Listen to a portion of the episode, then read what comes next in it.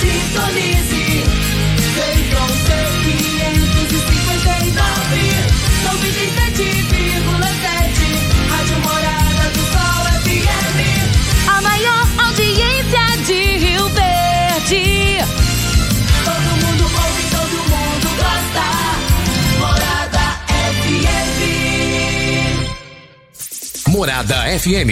Morada em debate. Oferecimento: Casa da Construção, Avenida José Walter e Avenida Pausanes. Super KGL, Rua Bahia, Bairro Martins. Restaurante Churrascaria Bom Churrasco.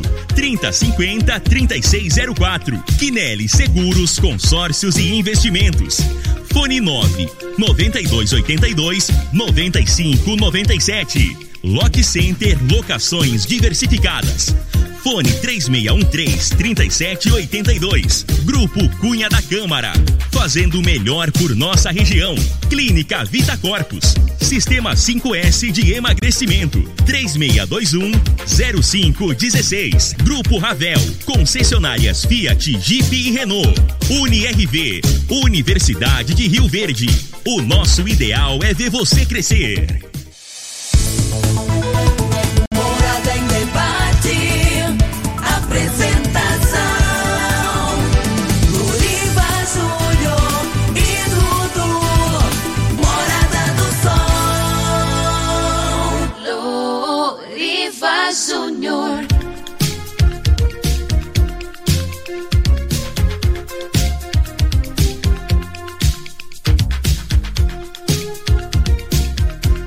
Muito bom dia, Rio Verde. Bom dia, região sudoeste de Goiás. Satisfação enorme estar com vocês mais uma vez pelas ondas da sua rádio Morada do Sol FM 97,7. Hoje, sábado, dia 17 de abril de 2021. Estamos começando pelas ondas da sua rádio Morada, mais uma edição do programa Morada em Debate. Esse programa que tem um compromisso de sempre abordar assuntos de grande relevância e de interesse da comunidade. Hoje é dia da botânica, hoje é dia do camponês e hoje também é dia do hemofílico. Agradecendo a você que nos acompanha também pelas redes sociais, você que está nos visualizando pelo Instagram, pelo YouTube, pelo Facebook. Hoje vai ser mais um dia muito interessante aqui no programa Morada em Debate, porque nós teremos convidados especiais que vão abordar conosco a flexibilização do uso de armas de fogo no Brasil. Você é a favor ou você é contra? O que dizem aqui os nossos especialistas e autoridades sobre esse tema?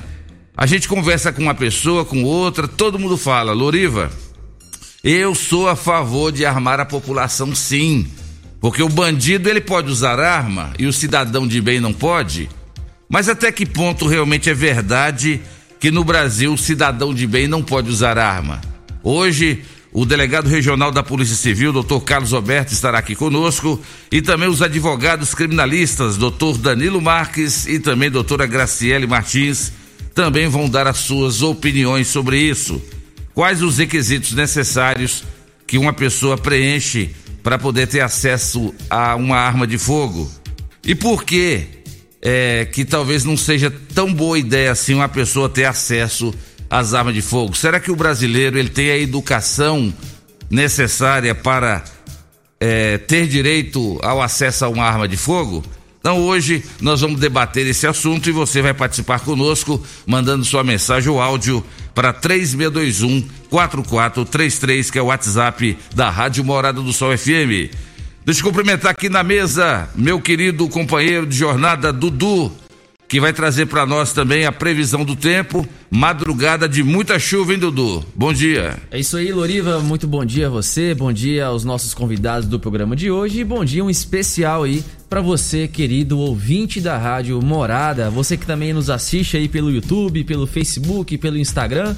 E você que quer nos assistir por essas plataformas, é só acessar aí e digitar Rádio Morada do Sol FM. Você já vai poder ver a nossa cara bonita ao vivo e também vai poder nos escutar, tá bom? E se quiser participar, 3621 4433, sempre lembrando, se for áudio, que seja de até um minuto, pra gente conseguir rodar a participação de todo mundo aqui até o final do programa. tá bom? Então vamos lá com a previsão do tempo de acordo com o site Clima Tempo.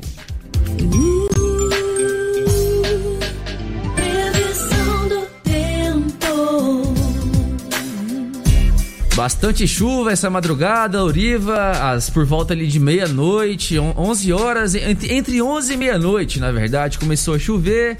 Eu cheguei em casa, já era mais de uma da manhã, tava chovendo, hoje nós acordamos, tava chovendo também. Então, muita chuva nessa madrugada e para hoje a previsão é que chova ainda mais, cerca de 15 milímetros. A umidade relativa do ar varia entre 37 e 72% e a temperatura varia entre 20 e 31 graus. Essas são informações do site Clima Tempo, já está no ar, programa Morada em Debate. Está começando. Morada. Morada em debate. Os fatos que vão mexer no seu dia a dia. A Morada coloca em debate os assuntos da comunidade. Ouça agora. Morada em debate. Loriva Júnior. É aquilo que eu digo, né, Dudu? Quem gosta de chuva somos nós que moramos aqui na região sudoeste de Goiás, a região centro-oeste do Brasil, que é a campeã de produção de grãos, né? Goiás, Mato Grosso, Mato Grosso do Sul. Agora, quem gosta de sol é quem mora no litoral, quem gosta de pegar uma praia, gosta de pegar um, um surf. Aí esse gosta de, de sol todos os dias, os 365 dias do ano. Agora, uma região produtora de grãos, os produtores rurais precisam dessa chuva abençoada para poder eh, plantar e colher e produzir, levar alimento para as mesas de todos os brasileiros e também até do mundo também, né? Então que seja sempre bem-vinda essa chuva abençoada por Deus. Mas Dudu, tem uma informação aqui, é, o presidente da MT, o Elker Martins. Alô, meu amigo Elker. O Elker tá avisando aqui, Loriva, bom dia. Avisa aí em primeira mão no programa Morada em Debate que a MT vai interditar o túnel de acesso do Gameleira amanhã, domingo, das 6 da manhã às 13 horas, para que haja uma revitalização e sinalização e também mudança de um totem. Então amanhã, você que mora aí na região do Gameleira, você procura outras outros acessos, porque essa ali do do túnel do acesso ao Gameleira vai ser fechada amanhã das 6 da manhã às 13 horas, avisando aqui o presidente da MT, o Elker. Eu recebi uma informação também que com a saída do pagoto da Secretaria de Comunicação da Prefeitura de Rio Verde, em primeira mão a informação de que o Anderson Pescoço assume agora como secretário de Comunicação da Prefeitura de Rio Verde. Grande abraço aí, o Anderson Pescoço, gente boa, trabalhando sempre aí junto à Prefeitura e também, também já trabalhou muito também junto à Câmara Municipal de Rio Verde. Daqui a pouquinho, a flexibilização do uso de armas de fogo do Brasil. Você é a favor ou contra? Pode mandar sua mensagem ou áudio para 3621 4433. E o Brasil, hein? Já chega a quase 370 mil óbitos desde o início da pandemia. São 370 mil famílias que choram os seus entes queridos. O Brasil é um dos países que mais tem casos registrados de óbitos.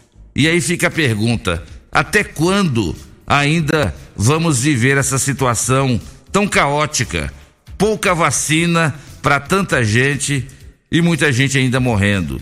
São 370 mil pessoas que já tiveram suas vidas ceifadas devido à Covid-19. Só nas últimas 24 horas foram cerca de 3.300 pessoas que perderam suas vidas. Enquanto isso, em São Paulo, por engano, 46 pessoas receberam uma vacina contra a Covid no lugar da vacina do- da, da, da dose da vacina da gripe. Vocês já viram um negócio desse? 46 pessoas, entre crianças, mulheres grávidas, receberam, por engano, a vacina contra a Covid-19 ao invés da vacina contra a gripe. Outra informação: mais de 40% dos contribuintes do Brasil já enviaram suas declarações para o, para o imposto de renda para a Receita Federal. A boa notícia é que a, o prazo foi prorrogado para dia 31 de maio. O Congresso aprovou aí, devido à questão da pandemia, concedeu mais 30 dias de prazo aí. É o programa Morada e Debate da sua Rádio Morada do Sol FM. Vamos cumprimentar os nossos convidados. São 7 horas e 15 minutos. Bom dia, é, é, delegado Carlos Roberto, delegado regional da Polícia Civil de Rio Verde. Seja bem-vindo. Bom dia, Loriva. Prazer mais uma vez estar aqui no seu programa. Cumprimento os advogados brilhantes que estão aqui presentes também, doutora Graciele, doutor Danilo.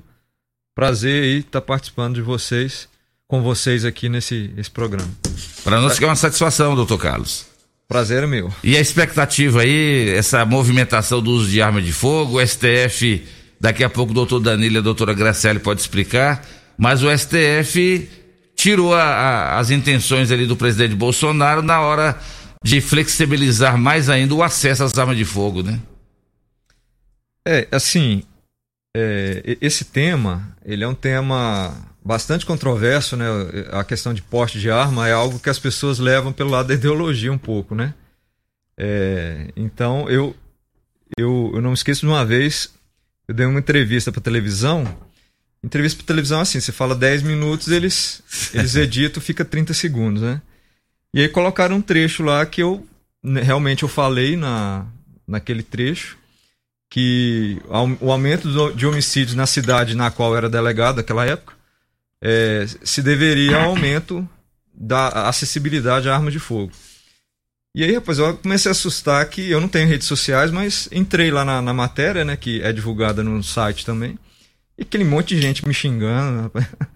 E aí eu. É, desde então eu tomo um, um, certo cuidado na hora de falar sobre, falar sobre esse assunto. Acho que você até se lembra, você me convidou uma vez para tratar desse assunto aqui há um tempo atrás. Eu falei, Loriva, eu não vou, que é muito polêmico. É verdade, e é polêmico mesmo. É, mas muito assim, eu acho que a gente tem que debater, né? Até por isso que hoje eu vim. É, a gente aqui junto com, com os advogados, você também, a gente chegar numa, num, num consenso, né? No consenso não, mas discutir um pouco o assunto. É, eu penso o seguinte: o Estatuto de Desarmamento, como o próprio nome diz, desarmamento, a intenção dele em 2003, é, é, quando ele foi votado, era realmente desarmar a população, não desarmar totalmente, mas diminuir o acesso a armas. Essa era a intenção da lei. É, nós tínhamos naquela época um governo que tinha adotava essa linha, né, essa linha ideológica, isso faz parte, né? É, cada governo tem a sua linha eleito democraticamente para colocar em prática aquilo que ele, que ele pensa, né? Na época era um governo mais de, mais de esquerda, é, o, o Congresso votou a lei, ela foi aprovada. Só que a lei 10.826, ela é uma lei assim um pouco vaga, é, é, e não é não é não é não, não é uma falha. Ela realmente ela tem que ser assim porque a lei não consegue tratar de todos os assuntos. Aí tem que vir os regulamentos que são editados pelo presidente da República. Então o presidente Jair Bolsonaro ele está é, é, ele está regulamentando a lei. Então na época regulamentou, agora existem vários regulamentos que ele está está editando. É, e eu penso assim, dentro do que ele pode fazer é, para ir dentro da ideologia que ele acredita, ele pode. E aí quem vai vigiar isso, quem vai é, cortar os excessos, vai ser o Supremo Tribunal Federal. Então, não vejo nada demais, assim, é, foi editada uma lei, o presidente da República atual tem o poder de regulamentá-la, e o Supremo Tribunal Federal tem o poder de fiscalizar quando provocado, né? O Supremo Tribunal Federal também não fica o dia inteiro vendo, é, olhando lá, agora eu vou atrapalhar isso aqui. Não é, ele é provocado e aí ele age, né? Verdade. É, mas é natural, eu acho que faz parte da democracia. O atual governo ele já tem uma linha mais no sentido de armar a população. É, isso ele foi eleito com essa, desde o início falava isso, né? Então, a maioria da população decidiu pela eleição do, de, desse governo e nós temos que aceitar a, essas mudanças. Só que tem que ser feito dentro da legalidade. Os excessos que houverem, o Supremo Tribunal Federal vai, vai vetar, né? É, mas no, durante o programa aqui a gente conversa um pouco mais. Eu tenho umas certas preocupações com armar um, uma parte da população, é, a questão também de é, muitas armas para uma pessoa só, que isso faz parte do fazia parte do decreto, né? uma, uma pessoa poder comprar seis armas. É, eu tenho um pouco de preocupação quanto a isso, pela experiência né, de como policial aí, já, já vou para quase 20 anos na, na área policial. É, eu sei que não parece, mas é, né? Exato. Brincadeira. É, mas assim, a gente percebe que o, o acesso à arma realmente ele pode, né? Vou deixar bem claro que ele pode aumentar a violência, é, mas principalmente as armas ilegais. As armas legais, armas legalizadas, é, eu te falo por experiência própria, elas não têm esse condão de aumentar a criminalidade, sinceramente. Mas a arma ilegal, essa sim, é a arma que está. Porque a arma, a arma ela, ela é um poder que a pessoa tem. Assim como uma pessoa boa, se ela tiver um poder, ela vai fazer uso, uso adequado daquilo. Se for uma pessoa ruim, ela vai fazer o uso inadequado, né? Então, é, eu penso que tem que ter um controle muito rígido. E a gente sabe que no Brasil, às vezes, esses controles são um pouco falhos, né? Ainda mais quando se aumenta muito. Então, é, arma de fogo eu penso que é um mal necessário, é, é, algo que é ruim, mas é preciso. A nossa sociedade ainda precisa de arma de fogo, mas na mão das pessoas certas. Isso aí que eu acho que tem que ser tomado cuidado. Tá certo, doutor Carlos. E o senhor vai ficar à vontade hoje para explicar, como delegado regional da polícia, é, é exatamente essa preocupação do uso indiscriminado da, do uso de armas de fogo. Vamos convidar aqui, convidamos também, vamos cumprimentar o doutor Danilo Max Borges, advogado criminalista. Bom dia, doutor Danilo. Como sempre, companheiro de jornada também, sempre que pode, faz questão de estar aqui na bancada da Rádio Morada do Sol. Bom dia. Bom dia, Loriva. Muito obrigado mais uma vez pelo convite. Você sabe que o meu carinho e admiração por você, e além é, de grande profissional, aqui é um grande amigo que eu tenho e que fico muito honrado sempre dos convites, né? Fazia um tempo que já não, não participava aqui, às vezes é, em viagens, impossibilitou a minha vinda, mas fico muito honrado de poder estar aqui novamente. Você sabe aí que eu tenho um grande carinho por você, é, considero você um grande profissional, né? Fico muito feliz aí quando acompanho nas mídias sociais a, as entrevistas né, que você é, traz aqui, sempre de grande relevância para a sociedade, levando conhecimento, informação, debatendo com a sociedade os temas que são é, importantes e que estão em destaque né, no nosso país. Então, muito obrigado pelo convite de estar aqui novamente. Cumprimento também minha colega a advogada, criminalista, né, doutora Graciela. Ela tá magrinha, né, doutora? A grande criminalista, tá, emagrecendo Rapaz, aí. Ela emagreceu demais. Cortou aí as, as comidas. Logo hoje que o Newton vai mandar o dobro de pamonhas aqui pro café da manhã, a doutora Graciele chega aqui esbelta. Pois é, então se ela não puder, você pode deixar que eu, que eu levo a parte da, das pamonhas dela, viu? Não tem problema não. Tá preocupada em emagrecer, eu não tô não. Mas doutora Graciele, então, né, uma grande advogada criminalista, companheira também, é, né, na OAB.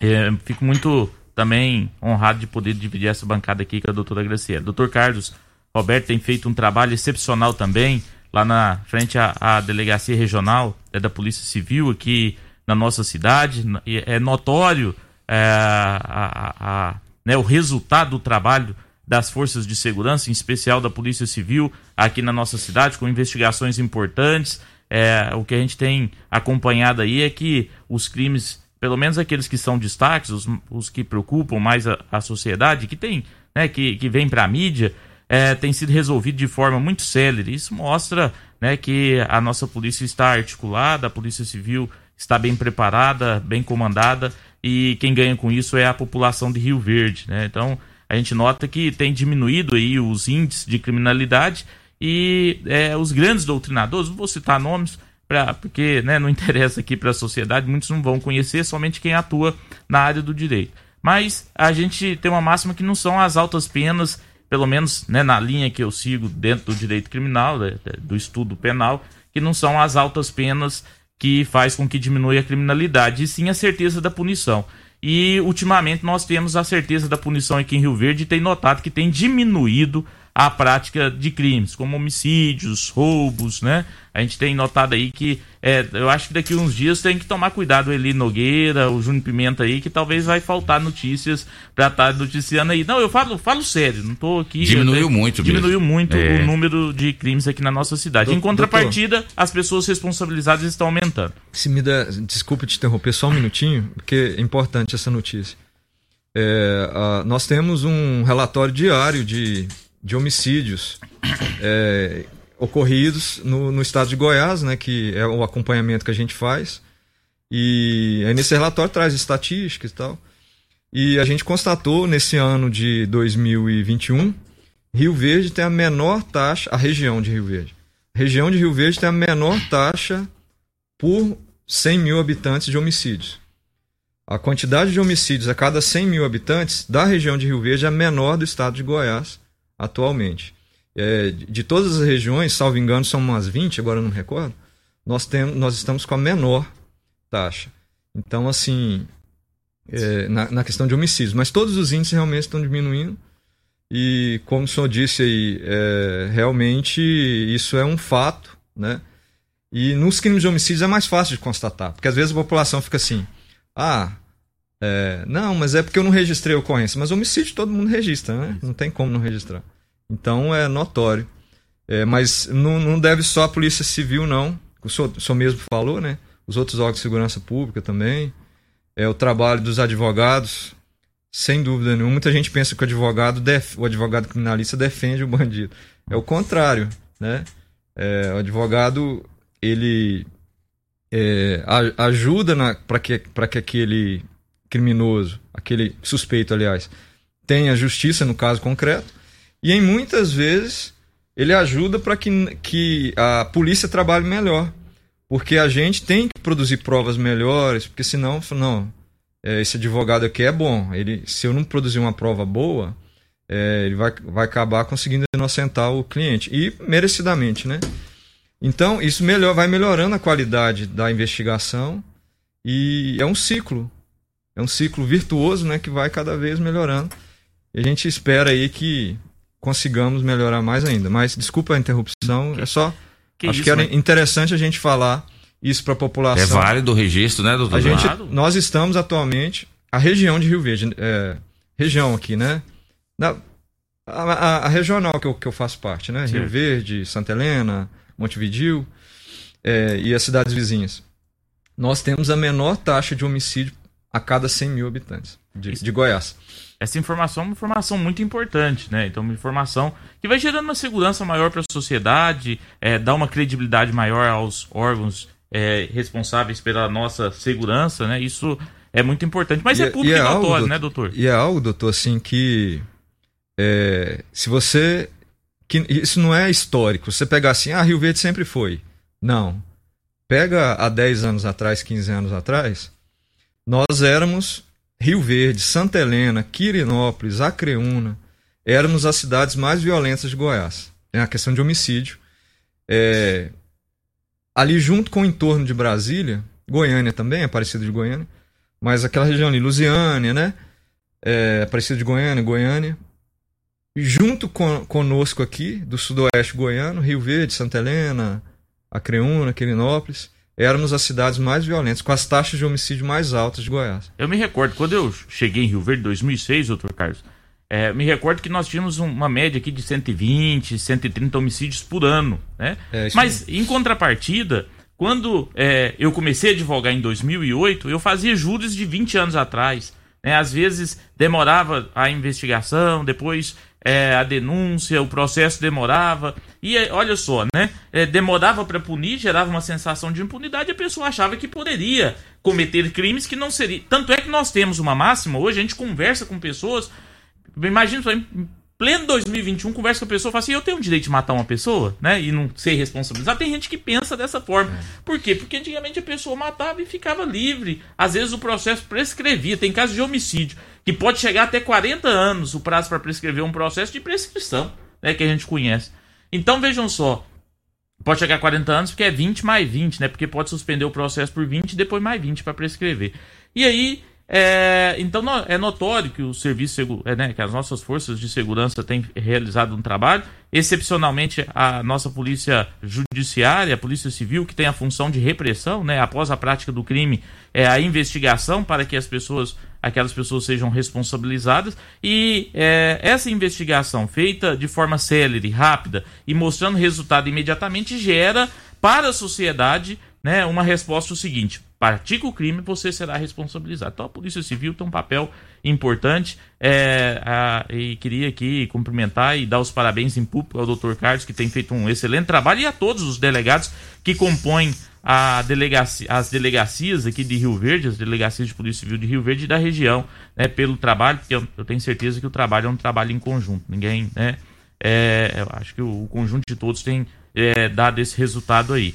É, e Loriva, é um tema instigante, é um tema é, que, que, tem gerado muitas controvérsias, é porque nós temos, é, primeiramente, uma disputa, como o Dr. Carlos disse, ideológica, né, de pessoas que, é, não, é de determinado partido eu penso assim, sou de determinado partido eu penso assim, e pronto, acabou, e não vê os pontos que devem ser debatidos, melhorados ou retirados de um decreto. A gente só pensa do lado, não, meu candidato fala que é de jeito, eu sou de jeito, meu candidato posiciona de jeito, e, e, e não vê o reflexo disso na nossa comunidade. Então, por isso que é, essas discussões são válidas, né? A gente já, eu acho, inúmeras vezes eu já vim aqui debater sobre esse tema é, do, do, desarmamento, armamento, flexibilização do armamento. Então, está sempre em discussões é, na nossa sociedade.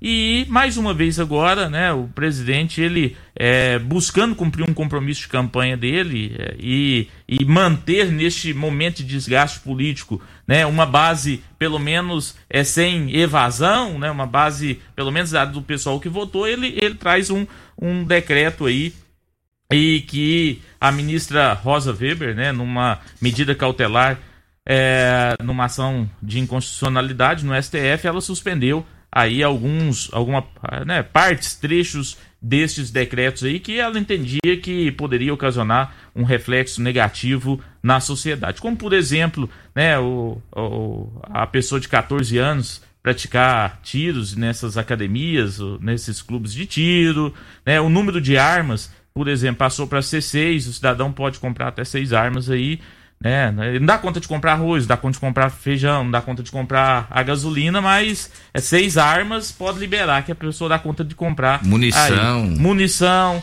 né? Retirada do exército do controle disso tudo, né? Então é, o porte de arma nacional de até duas armas, por exemplo, que poderia ser, porque antes o porte ele era somente da arma que estava no porte, então ampliando isso para duas armas em todo o território nacional é, e ampliando também ali é, para as pessoas que que poderiam ter acesso a esse porte de arma, né? Porque nós temos o direito de comprar a arma e o direito de andar com a arma. Agora são diferentes. A pessoa compra uma arma regularizada e acha que ela já tem direito de andar com a arma. E não é bem assim. Depois o Dr. Carlos pode até explicar pra gente os reflexos dessa de, uma pessoa ter a arma, né, uma arma regularizada e estar portando essa arma na, na cidade aí, é, é, né, andando com essa arma na cidade. O que, que isso pode acontecer? E os números são números que acontecem sempre. Né? Às vezes a pessoa tem uma arma regularizada e anda, e depois essa arma vai ser apreendida, a pessoa vai responder um processo criminal, né? E depois lá na frente fala assim: é, eu sou cidadão do bem, não posso nem andar com uma arma regularizada, né? Mas a lei não permite andar com a arma, é, né? Ter esse, esse porte de arma. Mas nós vamos discutir durante vamos. o programa, já estou falando muito, né? Vou devolver a palavra aqui pro nosso amigo Loriva. Muito obrigado, Loriva, mais uma vez pelo convite, né? E vamos debater, vai ser um debate muito saudável. Seja bem-vindo, doutor Danilo. E o senhor, como grande advogado criminalista, vai poder explicar os, exatamente sobre isso. O, as pessoas que às vezes, de uma forma impensada, num momento de impulso, num momento de forte emoção, é, vai atrás de uma arma de fogo para tentar resolver ali uma situação. Então, essa é também a preocupação sobre esse uso é, indiscriminado da arma de fogo, caso fosse flexibilizado mais ainda. Mas deixa eu convidar aqui, antes da gente ir para o intervalo comercial, a nossa convidada, a doutora Graciele Martins, grande advogada criminalista também, que sabe da importância, é um assunto polêmico, né, doutora Graciele? Essa questão do, da flexibilização do uso da arma de fogo. Muita gente é a favor, principalmente o comerciante que quer defender ali o seu, seu patrimônio, o seu comércio. Mas tem muita gente também que tem medo de ter uma arma de fogo em casa, sabendo que os filhos ou os netos podem ter acesso a essa arma de fogo. De qualquer forma, bom dia, seja bem-vinda. Bom dia, Loriva. Quero agradecer aqui mais uma novamente participar com vocês. É um prazer imenso. Tenho muito carinho e, e respeito por você, Loriva. Bom dia. Dudu. Bom dia a todos os ouvintes também, né? Quero cumprimentar aqui o doutor Danilo, meu colega advogado, amigo de trincheira aí nas batalhas. E também o doutor Carlos, delegado de Polícia Regional daqui da nossa cidade e das regiões. E parabenizar ele pelo excelente trabalho, faça das palavras do doutor Danilo as minhas. E que sempre está de portas abertas aos advogados, sabe, aos nossos anseios. E cumprimento também a todos os delegados da polícia. É um tema bastante polêmico, né, Loriva? Porque, como você disse, essa questão de você ter arma na sua residência. Teve até agora um fato recente, né? Eu não me recordo agora se foi no estado de São Paulo, é, de um condomínio fechado e tudo, e a mocinha lá, acho que deve ter uns 14, 15 anos, que praticava tiro, tinha o, a- a- as armas em casa e tudo, e foi mostrar para colega e o, a arma disparou e a mocinha, a outra morreu, a colega. E, e ambas, acho que de 14, 15 anos, alguma coisa assim. Então, assim, a gente tem que ter muito cuidado, pensar sobre isso. Ah, eu vou me proteger, eu tenho que ter uma arma na minha casa para me proteger. Mas você sabe se proteger? Você tem um domínio para se proteger? Você tem um preparo psicológico para se proteger? Você fez um curso para isso? Você precisa realmente? Você acha que tem isso? Então, assim, as pessoas têm que parar, as pessoas têm que refletir, é, no meu ponto de vista, que não é só, ah, eu quero ter uma arma porque eu quero, porque eu vou me proteger, mas eu vou conseguir? E as pessoas que eu amo, que fazem, né? Meus filhos, minha família, quem mora comigo, meu vizinho, né? Aí eu vou comprar uma arma, eu vou adquirir e vou sair na rua. E aí? Aí uma discussão no trânsito, que as pessoas hoje tá todo mundo nervoso, todo mundo estressado, tá todo mundo sem paciência. E aí? O é que vai fazer com uma arma? Porque antigamente as pessoas brigavam no, na, na agressão, né? Na É. porrada. Hoje em dia a gente já vê que é diferente. E eu acredito que é, foi, né, como o doutor Danilo explicou, ah, tá com a ministra agora, a doutora Rosa, porque se não, se não fosse, se fosse regulamentado como é, o presidente propôs, né, como ele, o decreto dele, eu acredito que ia aumentar muito a criminalidade, ia aumentar muitos casos de homicídio, feminicídio. Imagina a mulher que já sofre dentro de casa toda a pressão psicológica, física, agressão do marido. Você imagina agora ele com uma arma dentro de casa? Como é que não vai ser? Tá certo. Então, no próximo bloco, os nossos convidados dão sequência a esse debate. É um tema polêmico mesmo. É um tema polêmico. A gente vê alguns vídeos aí, né, de malandros, de vagabundos que chegam num comércio, rende ali o comerciante. Se esse comerciante tivesse o direito de pelo menos se defender com antecedência, era tão bom, né? Quando o comerciante consegue evitar ali um mal maior. O problema é quando tem o efeito surpresa. E é isso que os nossos convidados vão explicar aqui para nós. Quando que uma pessoa que está que tem acesso à arma, ela consegue ter tempo de pegar uma arma para reagir. E muitas vezes essa questão de reagir é fatal para ela. Estamos aqui em nome de Casa da Construção. Construindo reformando, Casa da Construção é a melhor opção, do básico ao acabamento. Avenida José Walter, 36127575. Super KGL, na Rua Bahia, bairro Martins. Quem não é maior tem que ser melhor. Teleentregas 36122740. Vem aí. É, o vestibular da UniRV, vestibular de medicina, Universidade de Rio Verde, se comparar, vai ver que é incomparável. Já tem muita participação aí, né, Dudu? Na volta do bloco, a gente roda as primeiras opiniões sobre a flexibilização do uso de armas de fogo.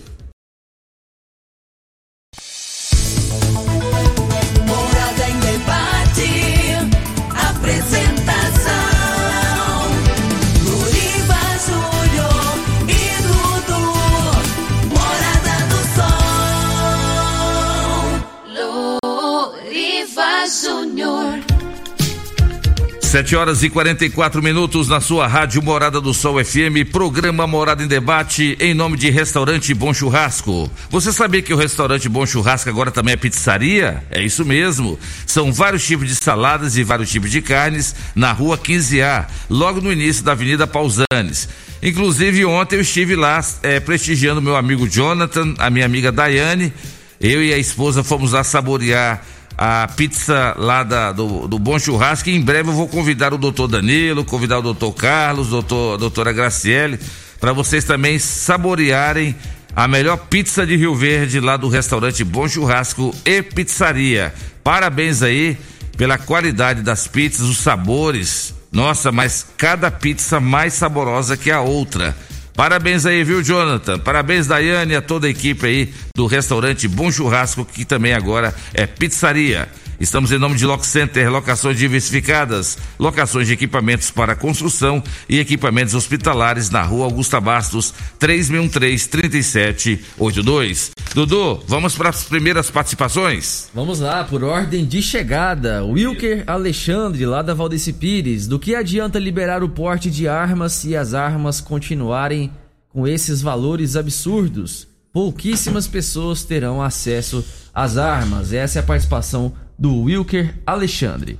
Outra participação aqui, Carlos Silva. Bom dia, Loriva, Dudu, doutor Danilo, doutor Carlos Roberto e doutora Graciele. Parabéns pelo debate muito importante. É, acesso às armas de fogo é assunto muito polêmico. Obrigado, doutor Carlos, pela parceria com a Guarda Civil de Rio Verde. Aqui é o GCM Eliel. Mais uma participação, Clevison. Bom dia, Loriva. Sou a favor do porte de arma de fogo. O pai de família só vai comprar uma para ficar em casa. Não há necessidade de seis armas. Essa questão da menina pode acontecer no Brasil inteiro. Foi responsabilidade dos pais.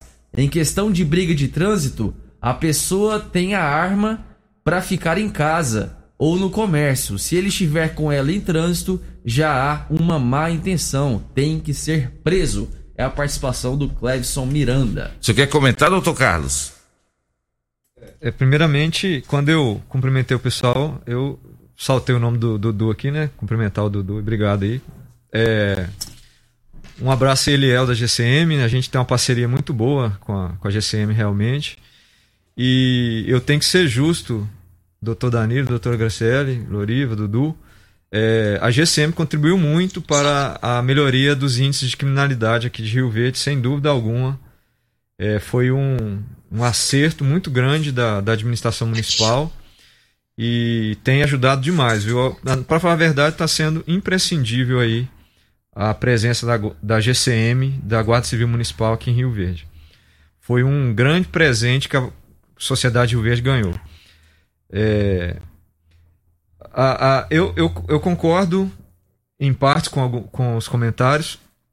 É, a questão, a, a diferença entre você ter a possibilidade de ter arma em casa ou no comércio, né? E você andar com ela na rua. Realmente existe a diferença, inclusive a lei trata de forma diferente, né? O que a gente fala de é, registro da arma, você ter o registro da arma, autorização para o ter o registro, você pode ficar com ela em casa ou no seu comércio, se você for o dono do estabelecimento, né?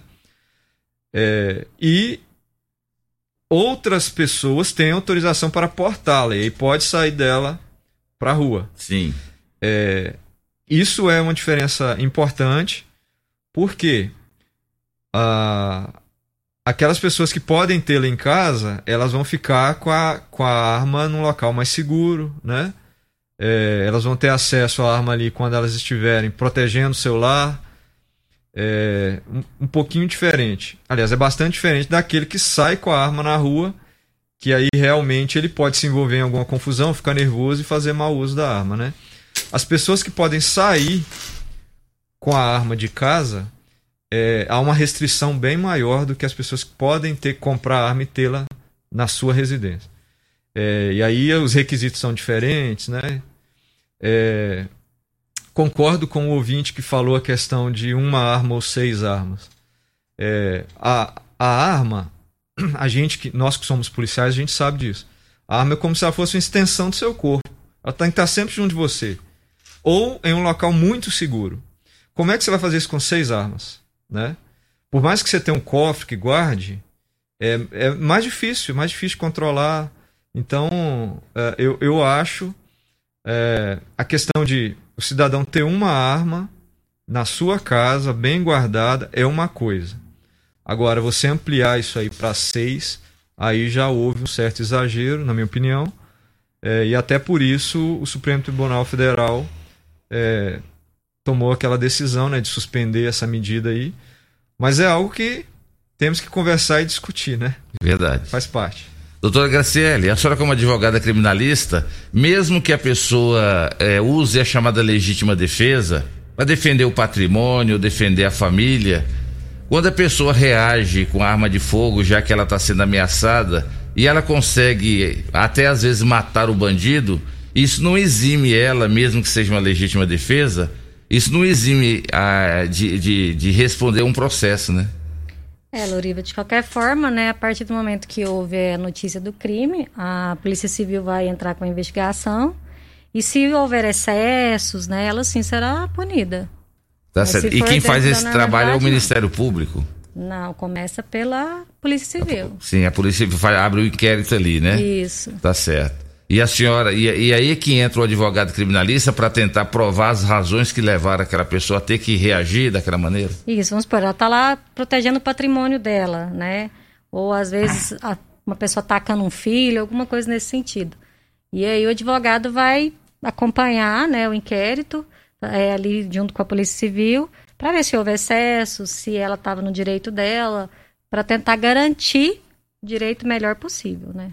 Tá certo. E nesse caso, doutor Danilo, o senhor, o senhor não acha que, por mais que a Polícia Civil abra o inquérito, registre e vê que realmente é, ofereceu perigo ali para a família, por isso que o pai de família teve que reagir, mas ele não está no direito dele de reagir entre a família dele e o bandido, se tiver que alguém partir para, para um projeto maior de Deus, que vá o bandido. Então, é, por que, que às vezes o Ministério Público, por exemplo, quer acusar o pai de família que está defendendo a família ou o patrimônio? Então tem um caso famoso de, dessa situação aí, viu, é, Loriva? Não sei se vocês se recordam, uns três anos atrás, o cunhado da Ana Hickman, né, ele foi acusado de homicídio qualificado pelo Ministério Público porque um sujeito estava perseguindo a Ana Hickman, eu acho que em Belo Horizonte, num hotel que eles estavam lá, o sujeito subiu armado pro quarto dela e, e aí o cunhado entrou e deu um tiro no cara, pelas costas, né? Por trás. Deu um tiro, a gente não sabe a circunstância, assim, deu um tiro e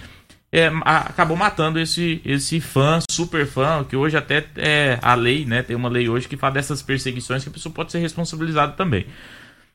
E, e, teve uma denúncia por parte do Ministério Público de homicídio qualificado. Né? Então, olha só. Eu, na minha concepção, se aquilo ali não for uma legítima defesa, né, mesmo que seja de terceiro, nada mais no mundo vai ser legítima defesa. Então, mas no direito tem até uns memes que a gente pega nas redes sociais que falam assim, que a gente estuda cinco anos para o final a gente descobrir que tudo depende, né? Então, por quê? Porque nós temos interpretação do que está escrito. É óbvio que lá no artigo 23 fala que exclui a licitude a legítima defesa, o 25 fala o que é legítima defesa do Código Penal, os artigos do Código Penal, né, vem falando que aquele que, né, que age para afastar uma injusta agressão de forma moderada, tal, com meios adequados, vai eh, se caracterizar em legítima defesa. Mas aí vem a interpretação daquilo que está escrito ali na lei, né? O uhum. que, que é um meio moderado, né? Que, aí que vai.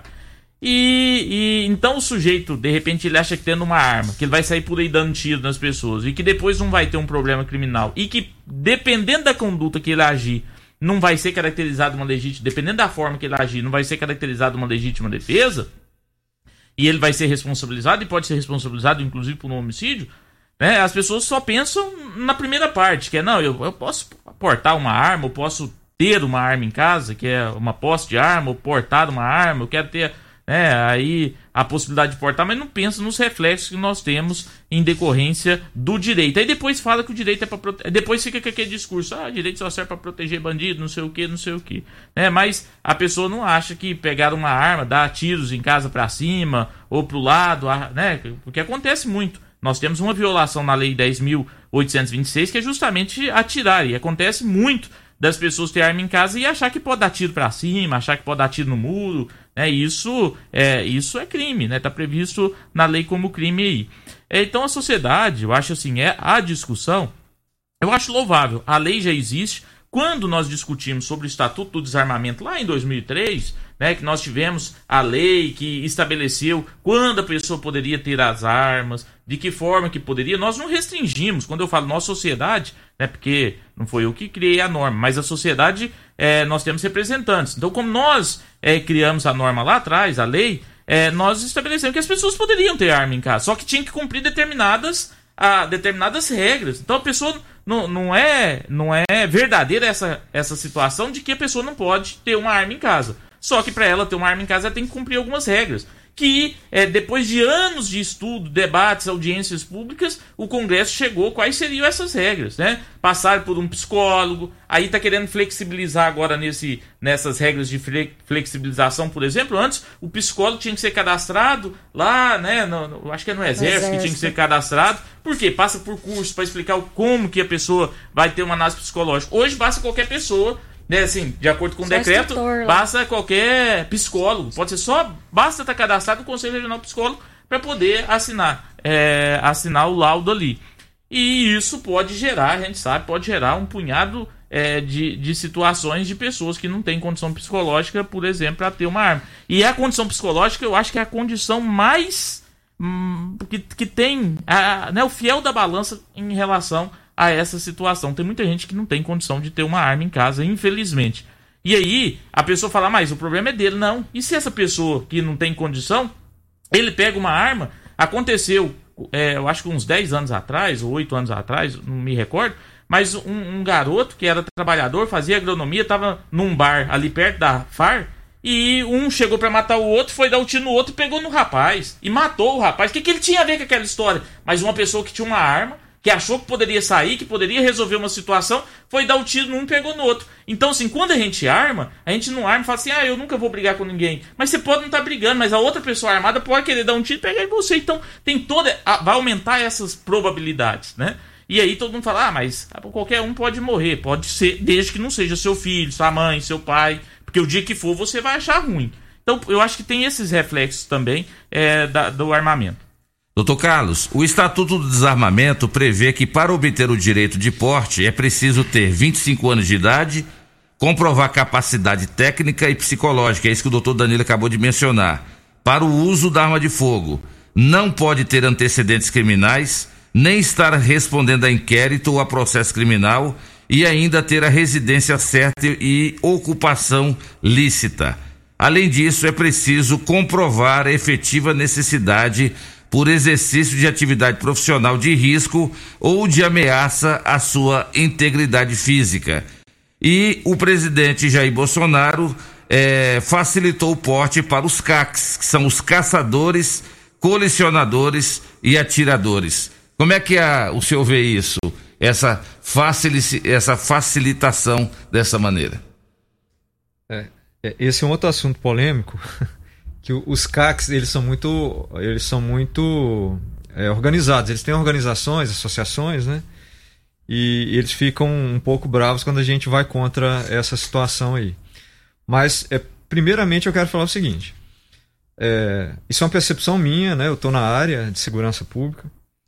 Os CACs que são colecionadores atiradores esportivos e os caçadores é, são, são é, na grande maioria, 99%, pessoas é, com um perfil psicológico bom, até porque eles passam né, por, por, pelo treinamento, são bem treinados, eles sabem manusear uma arma, que isso é muito importante também.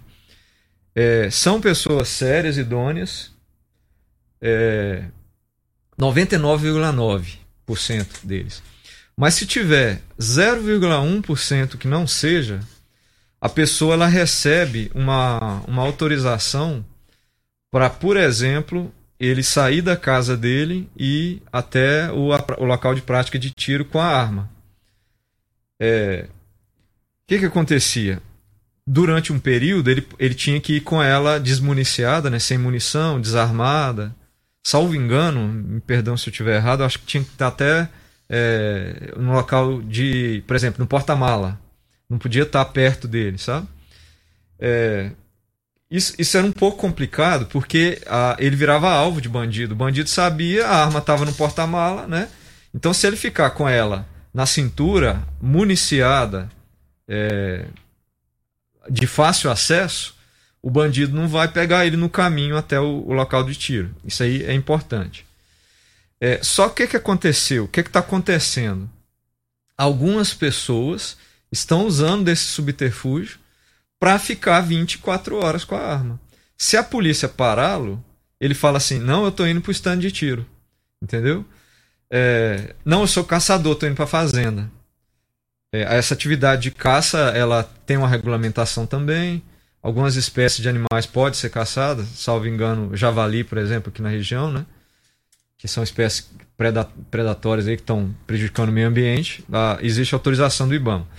E aí tem esses caçadores cadastrados, eles podem também. É, mas é, foi o que eu falei. A questão é organização. É, os CACs, os colecionadores, atiradores e caçadores, fazerem todo, preencherem todos os requisitos e ter uma fiscalização disso. Aí, tranquilo. Agora, o problema é que às vezes a fiscalização não é tão efetiva, ainda mais quando se aumenta muito o número de CACs. E quando você aumenta muito o número de armas, fica mais difícil fiscalizar, entendeu? É, por mais que o país seja organizado, que eu não estou falando que o Brasil seja desorganizado, até porque eu sou servidor público. Mas assim, é, tem um limite. Chega uma hora que você não. É muita gente para você fiscalizar. É muita arma para você fiscalizar. Então, se for aumentando muito isso, como o doutor Danilo falou, aumenta a probabilidade de dar problema. Mais pessoas, mais problema. E existe essa brecha aí. Nós já verificamos isso na prática. Assim, aqui em Rio Verde nós já percebemos isso. É, você, você aborda a pessoa, ela tá com a arma e ela não tem o porte da arma. Ela só poderia estar pegando aquela arma da casa dela e levando até o clube de tiro. E às vezes ela não está indo para o clube de tiro, só que ela fala que está. Então, aí teria que ter uma organização. É, a, a, gente verifica, né? Ó, cê, clube de tiro, ele estava indo para aí mesmo, né? Mas isso já é, um, já é mais difícil. Às vezes ali no momento da abordagem é difícil de ser verificado, né? Então, esse é um problema. O, o, os CACs, mais uma vez, é colecionador, atirador, caçador eles próprios, eu penso que eles têm que se fiscalizar para que não seja feito esse uso indevido aí da, da, da, da questão legal que, ele, que alguns estão se aproveitando aí dessa, dessa questão. Tá certo. Uma outra questão polêmica que vocês podem abordar na volta do bloco é que se o bandido sabe que às vezes um empresário, um lojista tem uma arma de fogo ali no estabelecimento, esse bandido ele não pode exatamente tentar ir em busca dessa arma de fogo para poder é, é, ter mais condição ainda de fazer outros assaltos? Essa é a pergunta que não quer calar. Inclusive, Dudu, roda um áudio aí antes da gente ir para o intervalo comercial e na volta os nossos convidados é, comentam aí a participação do ouvinte. Vamos lá, o ouvinte não se identificou, vamos, vamos ver se ela fala aqui no áudio. Oi, Loriva, bom dia. Aqui é a Catiane dos Santos, do bairro Martins. Eu sou totalmente contra é, a legalidade de armas no Brasil. Porque os brasileiros não têm responsabilidade de estar com a arma. Muitos vão pro boteco, beber cachaça, aí arrumam uma discussão, ou, ou no trânsito mesmo, qualquer discussão, um, um buzin, uma, uma buzininha que, que dá para pessoa assim no trânsito, já sai, já sai, saca uma arma e já atira na cara da pessoa. Por isso eu sou totalmente contra e sou a favor de legalidade de mais e mais vacinas contra a Covid. Nosso presidente tem que pensar na, na vida, não na morte, porque com arma na mão de pessoas desqualificadas, o que vai acontecer? Mortes mortes e mais mortes. Então, eu sou a favor da legalidade de muito mais vacinas contra o coronavírus. Obrigada.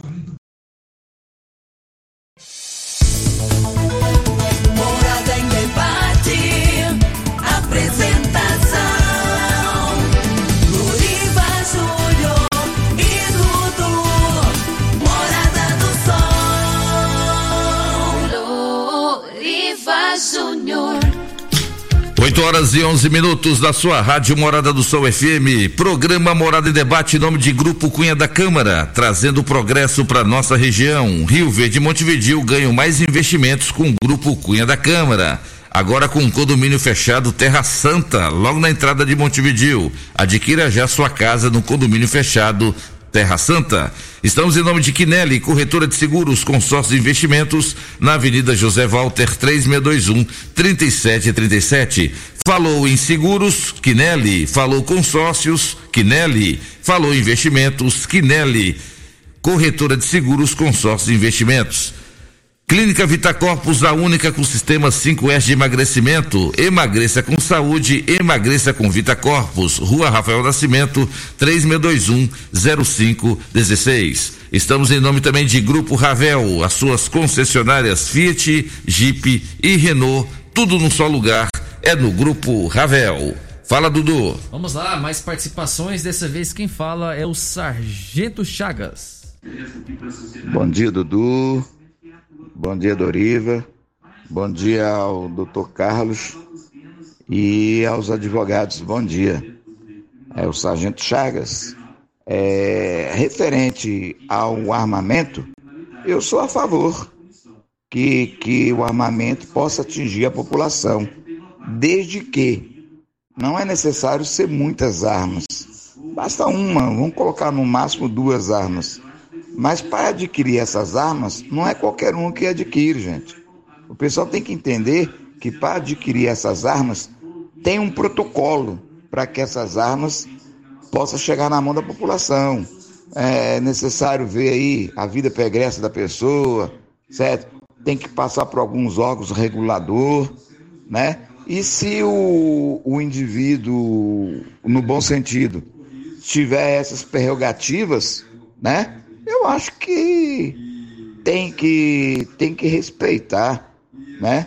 Porque é direito de ir e vir. Se existe a possibilidade de você ter uma arma, porque essa arma vai ser registrada, tem seu nome, tem teus dados, tem todos os dados pessoal da pessoa, beleza? Então eu acho que é positivo. Bom dia a todos e bom final de semana. Doutor Carlos, você comenta a participação do Sargento Chagas? Olá, Sargento Chagas, é, obrigado pela participação. É, eu concordo com o senhor, é, em parte também, né? É, eu acredito que se ah, houver um controle, se houver uma fiscalização, como você falou, um protocolo, né? For tudo respeitado, tudo certinho, eu penso que é tranquilo, desde que não seja uma quantidade muito grande de armas, né? É, mas ali uma, duas, eu eu penso que a gente consiga é, um pouco harmonizar os interesses, né? Tanto daqueles que são contra quanto aqueles que são a favor do, da, do acesso a armas. É, mas, como eu disse, que tem um, um, controle rígido, uma fiscalização, um controle tanto da permissão quanto do, da, dos atendimentos é, da, desses requisitos. Né? Primeiro, você olha se a pessoa tem direito, autoriza e fiscaliza. Então, ter, se tiver isso, eu sou favorável. Aquela pessoa que sair fora dos requisitos, que não atender, ela perde o direito que ela tinha ganhado anteriormente. É porque o grande problema, como eu, como eu falei no início, são as armas ilegais. Existe a possibilidade da arma legal se tornar ilegal? Sim. E isso acontece bastante, infelizmente, porque são os roubos e os furtos de armas. É, eu, eu já peguei casos aqui de. Não vou entrar muito no mérito para não identificar a pessoa, né? Mas fazendeiro que tinha mais de 20 armas na fazenda. É, é óbvio que ele não ficava 24 horas lá. Os criminosos sabiam. Provavelmente alguém lá que, que foi na fazenda viu, né? Viu onde que ficava, entrou lá e pegou as vinte e tantas armas que a pessoa tinha. Isso tudo foi para mão de bandido, entendeu? É, então esse é que é o problema. É, se tiver tudo legalizado, correndo direitinho, para mim eu acho, porque as pessoas que recebem essa autorização normalmente são pessoas de boa índole, é, responsáveis, né? Apesar do, do risco que a arma dá, mas ela geralmente são pessoas que mantém a arma no local seguro e tal. Agora, aqueles que não tomam os cuidados devidos, que deixam a arma ser furtada ou roubada, essa arma vai para a mão do criminoso. E aí a gente nunca consegue, porque quando a gente começa a diminuir a quantidade de armas rodando aqui na cidade, isso acontece, viu, Lorivo? É, a gente começa a perceber, nossa, a arma tá, tá diminuindo aqui na, em Rio Verde. Você sabe um- uma das coisas que a gente descobre que a arma tá diminuindo aqui? Fica mais caro pro bandido comprar. Tem um, tem um mercado negro, né? Sim. Tem as armas legais, que realmente elas são caras, é, por questão de imposto, até pela própria arma ser cara, né? E tem as armas ilegais que são vendidas também, é o mercado negro. E aí, quando a arma do mercado. Ela é mais barata, porque ela não tem imposto, não tem documentação, né? Ela é mais barata. À medida que ela, isso vai ficando caro, é porque está diminuindo, né? Então, se a gente começa a perceber, fala, opa, tá, tá mais difícil de comprar arma ilegal aqui em Rio Verde. Nós da polícia percebemos isso. E aí, é, aí nesse momento a gente começa a sentir essa melhoria, aí de repente vai e tem um furto numa fazenda que leva 20 armas. Aí você já fica sabendo, ó, tô sabendo que fulano tá com aquela espingarda. Às vezes você vai lá, consegue recuperar, às vezes não. Então é isso. O pro- grande problema mesmo são as armas ilegais e as armas legais que viram ilegais. Entendeu? Então é, é essa, é, é- é o problema aí. Quem participa agora é o Gutenberg Alves, também via áudio. Bom dia, Loriva. Bom dia, doutor Danilo. Bom dia a todos, o elenco da Rádio Morada do Sol, que é uma rádio que eu amo, é uma rádio que eu ouço todo dia. É, a minha colocação é que ah, uma pessoa comentou que bandido pode andar armado, mas bandido não pode andar armado. Bandido anda armado porque é bandido. A arma é para a polícia. E se armar a população, como vai ficar nossos policiais? Como vai ficar a responsabilidade de cada um que porta uma arma? Vai aumentar a criminalidade. É como o doutor Nanilo falou, que a nossa região do estado aqui, da, da- do estado de Goiás e aqui em Rio Verde, nós tem a taxa baixa de criminalidade. Por quê? Nós temos um bom policial. Agora, se acontecer de armar a população, o- nossos policiais vão ter problema. Eles não vão ter mais respeito. Então o povo não vai ter respeito. O, o pessoal armado, ele é um cidadão de bem até adquirir a arma. Depois que põe uma arma na mão, ele não é mais um cidadão de bem. Ele está pronto para se tornar um criminoso. É isso a minha colocação. Bom dia a todos e um abraço e bom final de semana a todos aí e que Deus o abençoe. A senhora concorda, doutora Graciele, com o ouvinte? Eu concordo em partes, Loriva. Se for um cidadão de bem, se ele tiver autorização para portar essa arma, se a arma for registrada, se ele tiver o porte para encher todos os requisitos, ele não é um criminoso por isso, entendeu? Agora, se mesmo ele tendo o registro, o porte, tudo certinho, ele vier a cometer um crime, né, um delito, ele vai sim ser processado por isso. Quem, quem participa agora é o Thiago. Bom dia pessoal, meu nome é Thiago. Eu tô aqui acompanhando o programa de vocês hoje infelizmente esse pensamento que essa moça, senhora aí, acabou de mandar esse áudio falando sobre armas é é um pensamento de infelizmente de pessoas que foram doutrinadas porque e desinformada porque qualquer pessoa que tem um mínimo de informação sabe que para você ser um CAC você tem que passar por, um, por um- uma situação bem difícil. É, é toda a documentação que você precisa ter. Você precisa ter o teste psicológico, treinamento. Quem tem arma e está nas ruas sem nenhuma condição de ter são os bandidos. O cidadão de bem tem que andar armado, sim. Tem que andar armado. Lógico, tem que estar preparado, tem que ter treinamento, tem que ter o teste psicológico, fazer de ano em ano, tudo direitinho, tudo conforme pede a lei. São pessoas preparadas, todo cara que é uma pessoa preparada. Quem tá na rua totalmente despreparado é bandido, e bandido ninguém fiscaliza. Tá, e essa é a opinião do Thiago. E aí, doutor Danilo? É, a gente sabe, é porque assim, vai surgindo um punhado de situação, a gente que vive na prática essas situações, eu como advogado criminalista, doutor Daniel, a, a Graciela como advogada criminalista, o doutor Carlos como delegado, em- é, algumas situações na prática às vezes muda. Por exemplo, né, para a pessoa ter o CAC aí, ele tem que estar vinculado a um clube de tiro, ou que é atirador, ou de caça, alguma situação.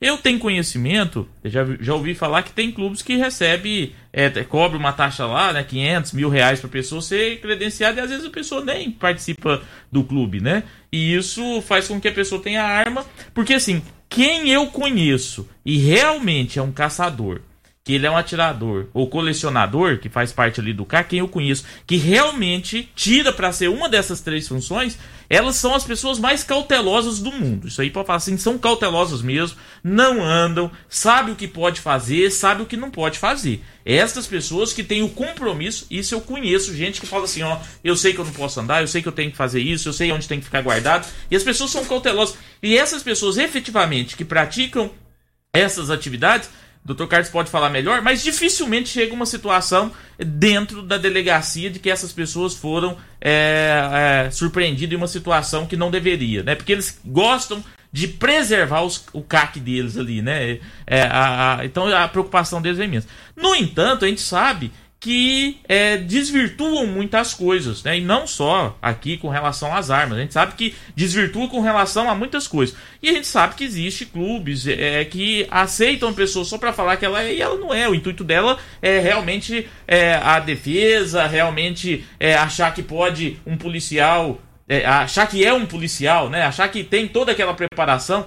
Então vejam só. Primeiramente, é, se chegar se chegar alguém na casa de um indivíduo e a arma tiver no cofre, né, tiver guardada lá, dificilmente ela terá condição de ir lá no cofre e abrir e tal, né? O policial vai chegar sabendo que tem, ele muitas vezes, o desculpa, o bandido vai chegar na casa sabendo que tem uma arma, muitas vezes aquela arma vai servir para alimentar um comércio ilegal de armas ou para a criminalidade. Então nós temos que levar primeiramente esse fator. Segunda situação, é, se eu tiver errado, é, gostaria até que o Dr. Carlos é, me corrigisse depois, mas é uma impressão que eu tenho. Com o armamento, mesmo que legal, da sociedade, é uma ampliação para todos, por exemplo, eu acho que aumentaria os crimes violentos. Não, talvez não por parte das pessoas que estão com a arma, mas talvez por parte da criminalidade. Porque, por exemplo, Rio Verde é uma cidade que tem índice de criminalidade, mas dificilmente a gente vê um crime violento, né? Uma, uma, uma criminalidade violenta. Então, é, que eu falo violento mesmo, né? Assim, não aquela chegar e, e com a arma, que aquela violência, né? De, de- ah, que está no tipo penal ali de um roubo, né? Chega com a arma, mas no sentido de dar um tiro, de espancar tal. Agora, se eu quero um carro e eu sei que a pessoa vai estar armada, o bandido vai querer aquele carro de todo jeito. Ele vai querer. E sabendo que a pessoa vai ser armada, ao invés de ele chegar e falar assim, me passa o seu carro, ele já chega tirando, porque ele vai levar tiro. Então eu acho que é, é, nós temos também, porque a gente fica pensando assim, será que o bandido vai lá na casa sabendo que o cara tá armado? E sabendo que ele tá armado, vai deixar de existir bandido? Nós temos bandido desde a época de Jesus Cristo. Né? Jesus Cristo foi crucificado lá de quem? Lá de dois ladrões. Não foi isso? Foi. Né? tá- assim, mesmo que você não acredita, tá escrito num livro. Pelo menos alguém narrou que lá dois mil anos atrás, Jesus Cristo foi crucificado de lado de dois, de dois bandidos. Então, se não vai deixar de existir criminalidade, o cara vai querer. É, se ele vai roubar, ele vai precisa do carro para outra coisa, para vender, ele vai pegar aquele carro, ele vai entrar na casa, ele vai querer fazer. E se ele sabe que a pessoa tá armada, ele vai entrar da forma mais violenta. Eu acho que é, a gente tem que pensar nesse outro lado, né? Mas eu, eu sou completamente a favor, dentro da lei do desarmamento, do jeito que está estabelecido lá na lei, passando por todos os critérios, o cidadão ter uma arma dentro do que está estabelecido na legislação, com uma análise psicológica. Para os colecionadores, atiradores, caçadores, sou completamente favorável a eles terem, desde que compre a arma regulada lá na onde vende a arma. O pessoal sabe que pode fazer e tal. Isso aí eu sou a favor, não sou contra. Obedecendo o que já foi discutido e, e que foi pacificado e normatizado dentro da nossa legislação. Agora, esse negócio de ampliar para todo mundo, eu acho que merece. Todo mundo. Ah, não, eu tenho direito de defesa. É, os policiais morrem em confronto, sendo que eles têm que passar por procedimento, têm que fazer tudo. Imagine você, que não, não vai ser objeto de, de um assalto todo dia, né? Chegar na sua casa lá, você, você pode, um ou outra pessoa. ter- Eu conheço gente que é a favor do porte de arma e que já foi assaltado e te- tinha o porte por, por pertencer a, a, a, né, a quem pode ter, ele tinha um porte de arma, ele foi assaltado, levou a moto dele e levou a arma. Então, assim, é, são reflexões que nós temos que fazer, né? Então, sim, fica a minha reflexão aí com relação à, à participação. E não, e não para de chegar a participação, que inclusive dessa vez quem fala é o Marcos Vinícius. Bom dia, Dudu. Bom dia, Loriva. Bom dia a todos os participantes aí da, desse debate muito, muito rico em informações. Meu nome é Marcos Vinícius. Eu sou CAC há alguns anos já. E eu, particularmente, sou a favor do, da, do porte de arma para o cidadão de bem. Nós, como, como CACs, né, nós, nós lutamos por esse, por esse direito, porque nós, to, nós temos todas as documentações e todos os direitos lícitos, né, comprovados pela lei para que nós temos, tenhamos esse direito. Então eu particularmente sou a favor do, do porte de arma para o cidadão de bem, principalmente para os CACs, né? E também para quem tem CR. É, essa aí é a minha, minha participação de hoje. Boa tarde, bom dia e fiquem todos com Deus.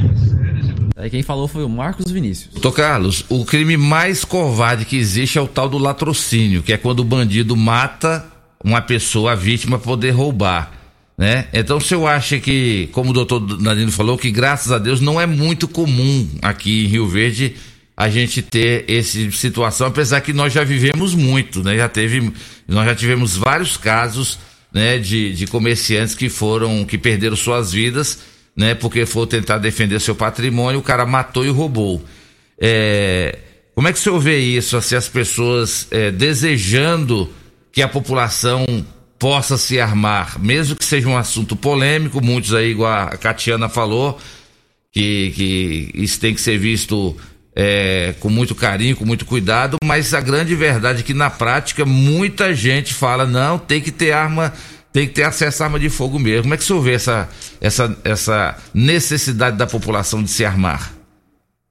É, é, até comentando aí o último ouvinte, é, acho que é Marcos Vinícius, né? É. É, eu achei interessante a participação dele, porque realmente os CACs, eles são pessoas extremamente preparadas. Você pegar, principalmente o, o atirador esportivo, é, ele tem uma destreza com a arma, ele tem uma habilidade, assim, a- talvez até mais que os policiais, que alguns policiais, né? Porque tem, algum- alguns policiais não treinam diariamente. É, então, eu penso que se for dentro da legalidade, como falou o doutor Danilo, é, tranquilo, seria até algo até bom para a nossa sociedade, mas numa quantidade pequena, né, que você não pode também ab- abrir demais. Quando você dá um, um poder a alguém, você tem que ser um pouquinho mais restritivo, né? É, para que seja uma pessoa realmente de boa, de boa índole, com habilidade, com destreza para mexer com a arma. E que isso não haja distorção. E os próprios CACs eles têm que fiscalizar, porque provavelmente tem alguns membros aí da, da- das associações de vocês que estão andando armado de noite, de madrugada, bebendo cachaça no bar, depois sai com a arma, e vocês provavelmente sabem disso. Então, aqueles que estão fazendo isso, os próprios CACs têm que discriminar. Fala, cara, você não é da nossa. Você não é da mesma índole que a gente. Nós vamos te denunciar para a polícia. Como eu disse, é no- são 99,9% que são pessoas idôneas. Mas esse 0,1 que a gente sabe que existe, nós já pegamos situações aqui em Rio Verde, é que atrapalha todo, todo o sistema, né? Então, como eu disse, qual que é a nossa preocupação? Muitas armas na mão de muitas pessoas. Isso é difícil de controlar. Essas armas que são legais podem ficar ilegais, porque elas podem ser furtadas, elas podem ser roubadas. É, às vezes, a arma está na mão de um cidadão de bem, mas ele não tem treinamento e ele não está dentro da legalidade. É, até pelo fato dele, dele não ter o treinamento correto, não atender os requisitos, ele ele ele tá fora da legalidade, né? É, e- mas ele tá armado. Aí ele vai tentar reagir e vai fazer besteira. Então, isso aumenta a violência também, aumenta latrocínio, né? Se a arma tiver na mão de uma pessoa treinada, ela e uma pessoa de boa índole, né? Pessoa treinada de boa índole, ela é algo bom. Agora, se ela tiver na mão de uma pessoa ruim, uma pessoa má que a gente sabe que tem, né? Ah, é, quando a gente quando a gente é criança, adolescente, às vezes você não vê isso. Hoje em dia, com 20 anos de profissão, tem gente ruim, tem gente mal, de verdade. É, então, se, se a arma tiver na mão dessas pessoas ruins, isso vai causa um grande prejuízo à sociedade. Me perdoa, Lori, vou fazer uma comparação aqui, rapidinho, uma analogia de um minuto aqui. É, para quem gosta aí de, de super-herói, de filme, é, lembra do filme do Superman? Que vem, o, o Superman ele vem de um outro planeta e aqui nesse planeta ele tem poder, ele tem superpoderes. Só que ele é uma pessoa boa. Mas aí lembra que tem um, um dos filmes, eu não me lembro agora se foi um ou dois, que vem três indivíduos do planeta dele pra cá e ganham os mesmos poderes que ele. Só que são pessoas ruins. Então é uma analogia que eu tô fazendo, né? E aí virou aquela bagunça. Pensa, pensa isso como se fosse arma de fogo. A arma de fogo é um poder a mais que a pessoa vai ter. É. Se tiver na mão de uma pessoa boa, dentro da legalidade, ela pode fazer bem à sociedade. Agora, se ela cair na mão de uma pessoa ruim, é uma. é, não vou falar, usar a palavra que eu usaria aqui. É uma tristeza. É, isso pode prejudicar demais a nossa sociedade. Tá certo. Dudu, roda umas três participações aí e vai direto pro bloco, Dudu.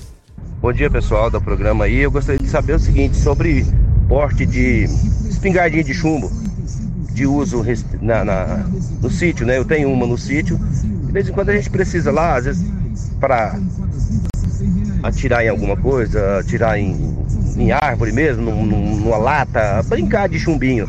Se eu precisar trazer ela na cidade para consertar, eu posso portar ela ou eu preciso ter um documento específico para transportar ela? Bom dia, Loriva. Bom dia, ouvintes. É o George Zaiden que está falando, tudo bem? Em primeiro lugar, eu quero parabenizar vocês para discutir esse assunto. E eu gostaria de fazer uma colocação e uma pergunta para os pessoal da mesa aí, que é o seguinte: essa questão do armamento na nossa, no nosso país, isso foi feito uma consulta pública, foi feito um, um- plebiscito perguntando se o cidadão gostaria de andar armado ou não. E foi o povo pediu que se todo mundo quisesse andar armado, poderia armar. Agora, mediante a isso, por que que forçadamente os políticos e os nossos, eh, os nossos juristas lá, Supremo Tribunal Federal, que está passando por cima da Constituição em vários quesitos no nosso país, eu queria saber um pouquinho da, da ideia do pessoal da mesa aí, que mesmo a população querendo uma coisa, eles, o corpo governante quer obrigar eles a fazer outra, outra atitude. Muito obrigado pela atenção de todos e um bom dia. Muito bom dia, Luriva. Muito bom dia, amigos da morada. Aqui é o José Carlos do bairro Mutirão. Luriva, eu sou super a favor do armamento, com condições específicas de qualificado, de preparo, porque o comerciante precisa se defender, o produtor rural precisa se defender. E o crime não tem esse negócio, não, é para arma para todo mundo. Por que, que aqui do lado legal, que trabalha, que produz, que gera, eh, que gera riquezas, não pode ter uma arma para se defender? Tem que ficar à mercê de bandidos? Né? Enquanto a ouvinte falou aí que o governo tem que preocupar com vacinas, o governo já está preocupando, tendo vacinas suficientes, virá para o Brasil, não tem por que não vir. Resta saber onde tem vacinas para o governo comprar do tanto que precisa. Muito obrigado.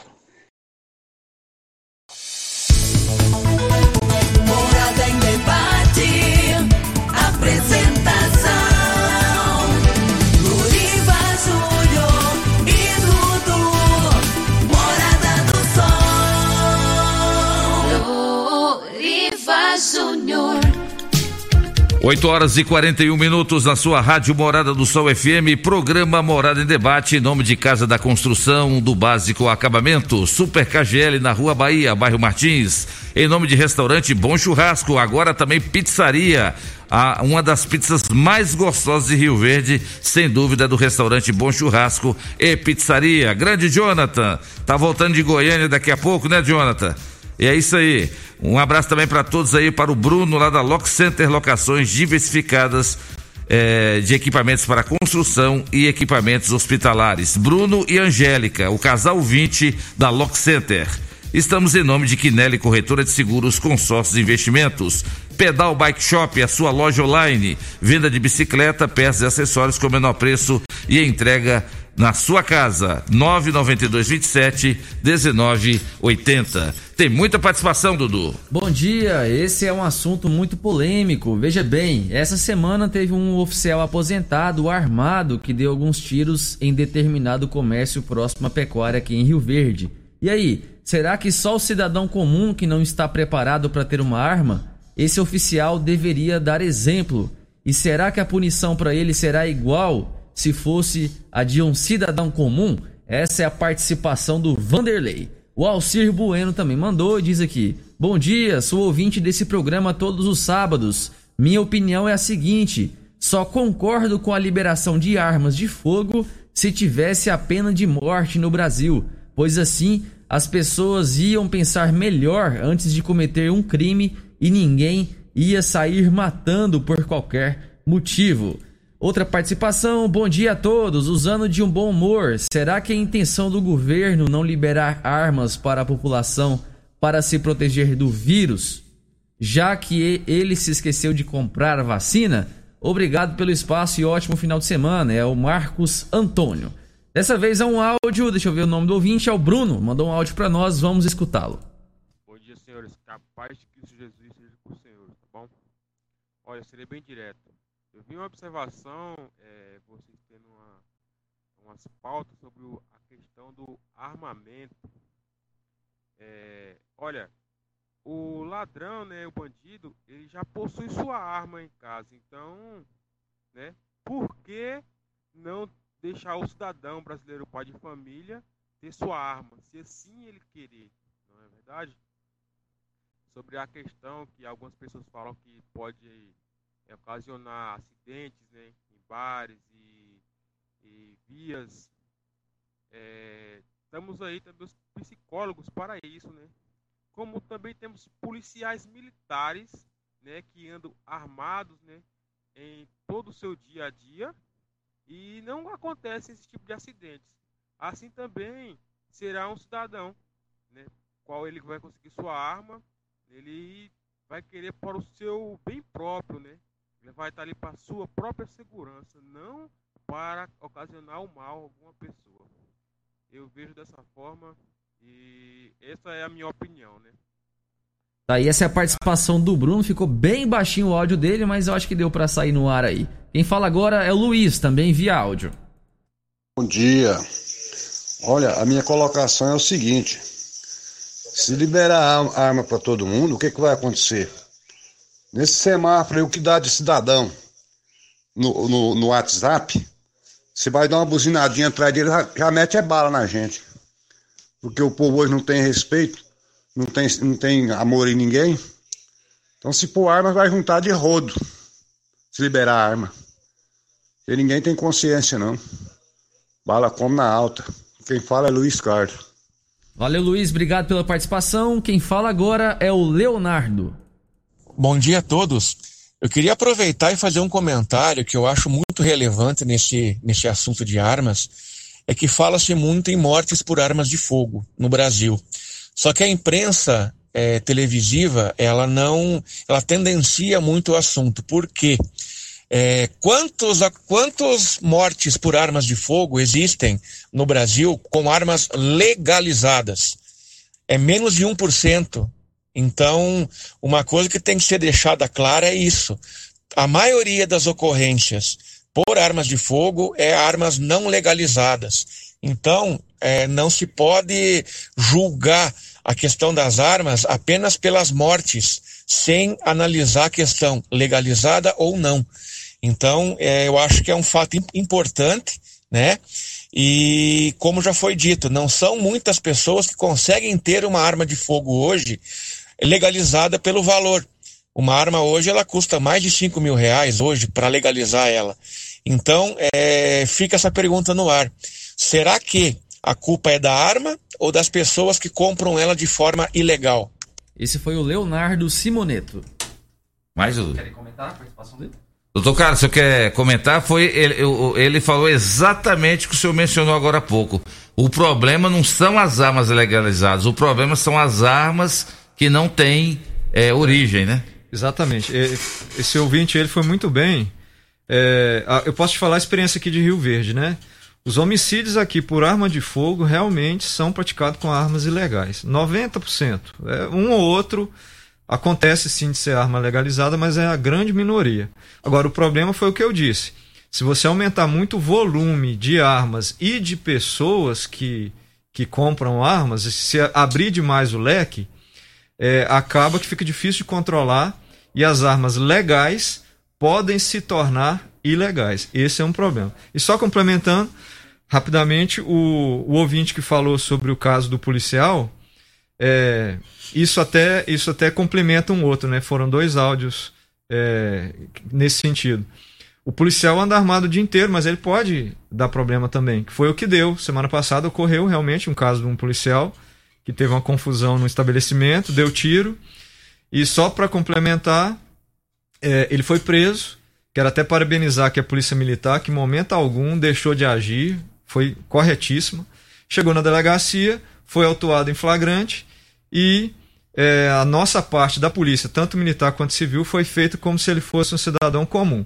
A diferença é a lei. A lei permite que ele seja preso em presídio militar e aí ele foi conduzido lá para Goiânia para ficar no presídio militar. Aqui a gente segue a lei. Se a lei falar, a gente cumpre.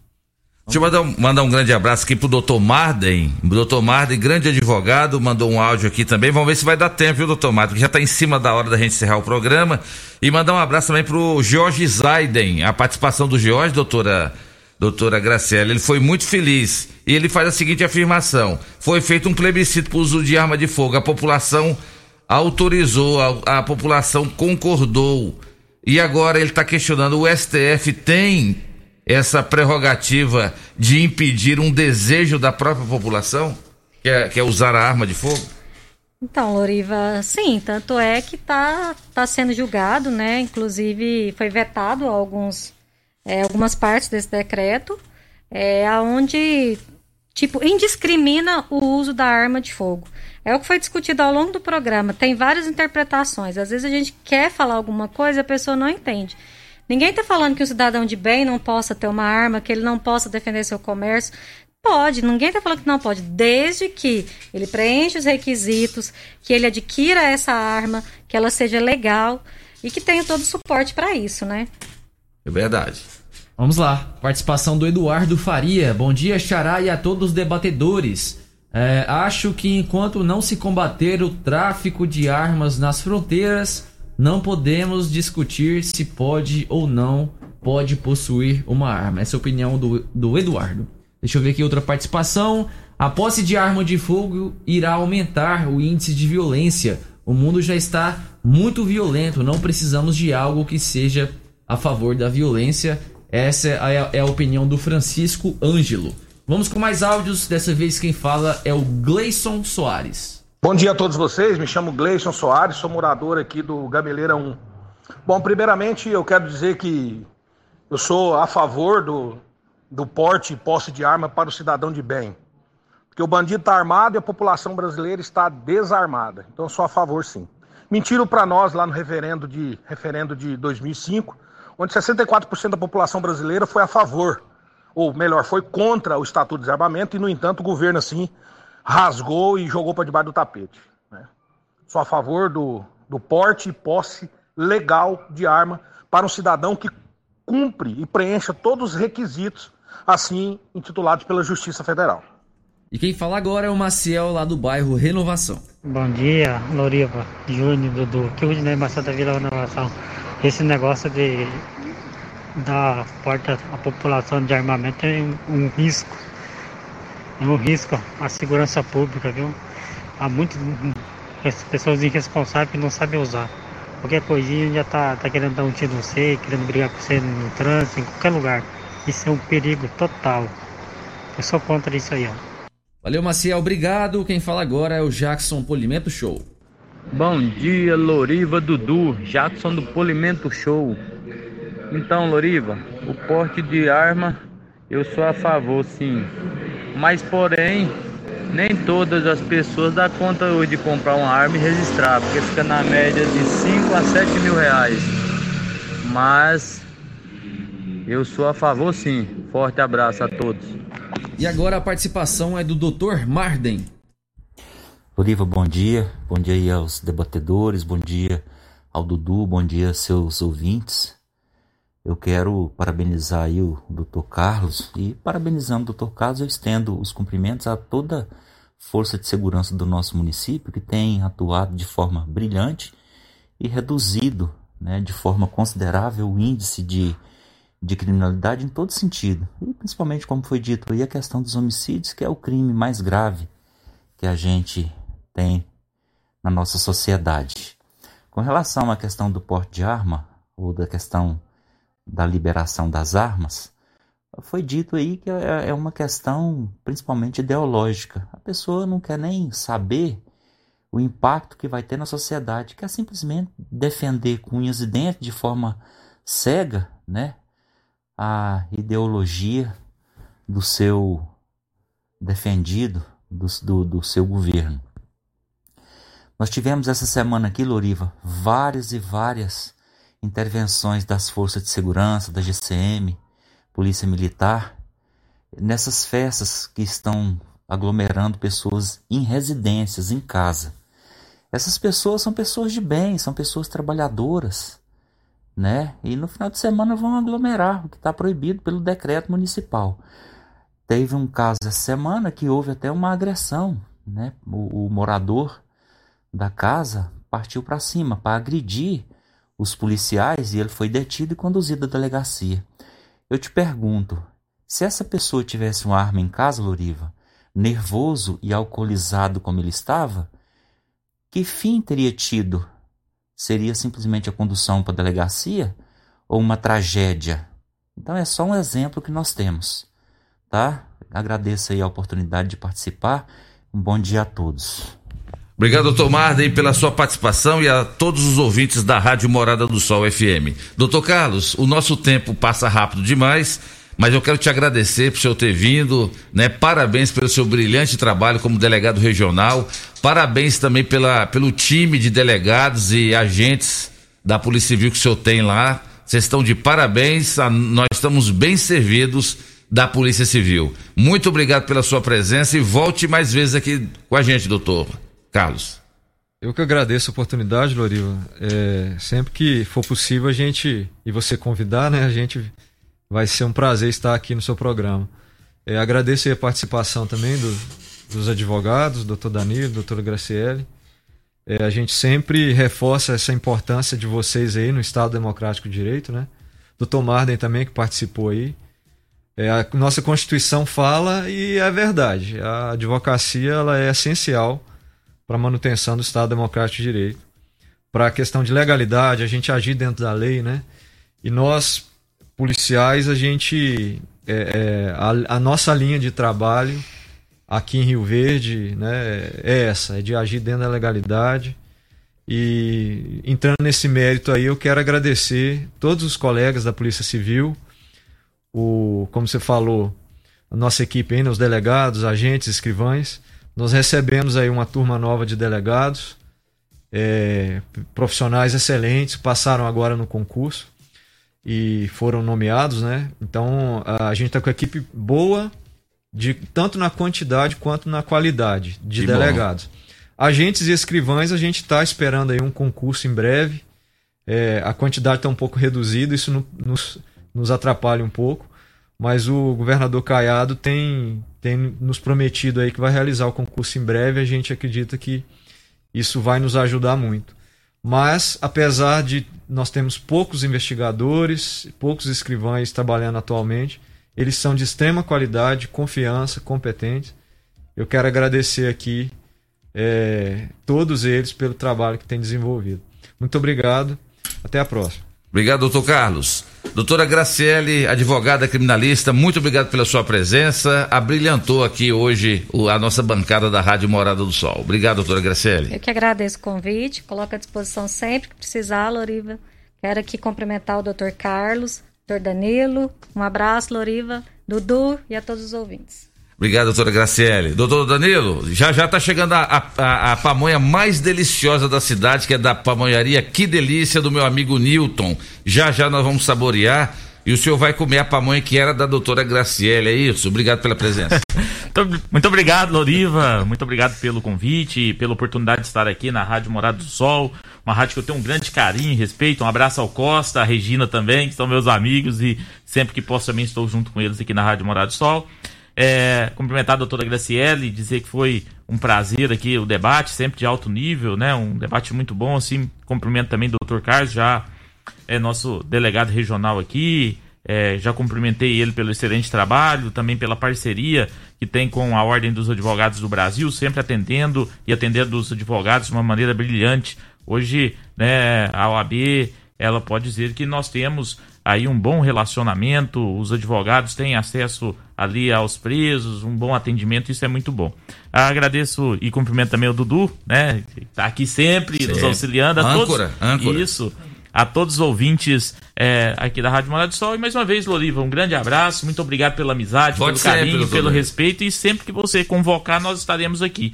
Tá bom? Um grande abraço a todos e até a próxima, se Deus quiser e permitir. O senhor já faz parte da bancada da, da- do programa Morada em Debate. Vamos embora, Dudu? Vamos embora, agradecendo imensamente a todos que nos acompanharam, a todos que participaram conosco, aqueles que nos assistiram aí pelas plataformas digitais. Mandar um abraço pro Brunão, que tá lá no, no controle das câmeras. Obrigado, Brunão. É, sábado que vem a gente volta. Alguns ouvintes, infelizmente, a gente sempre tem que pedir desculpa porque não dá tempo de rodar a participação de todo mundo. Mas sábado que vem a gente tá aqui de volta, se Deus assim nos permitir, tá bom? Então não deixe de participar conosco. 3621-4433. Tchau, Rio Verde. Tchau, região sudoeste de Goiás. Você ouviu Namorada do Sol FM. Morada em debate. Oferecimento: Casa da Construção, Avenida José Walter e Avenida Pausanes. Super KGL, Rua Bahia, Bairro Martins. Restaurante e Churrascaria Bom Churrasco. 3050 3604. Quinelli Seguros, Consórcios e Investimentos. Fone 9 9282 9597. Lock Center Locações Diversificadas. Fone 3613 3782. Grupo Cunha da Câmara. Fazendo o melhor por nossa região. Clínica Vita Corpus. Sistema 5S de emagrecimento. 3621 0516. Grupo Ravel. Concessionárias Fiat, Jeep e Renault. UniRV. Universidade de Rio Verde. O nosso ideal é ver você crescer.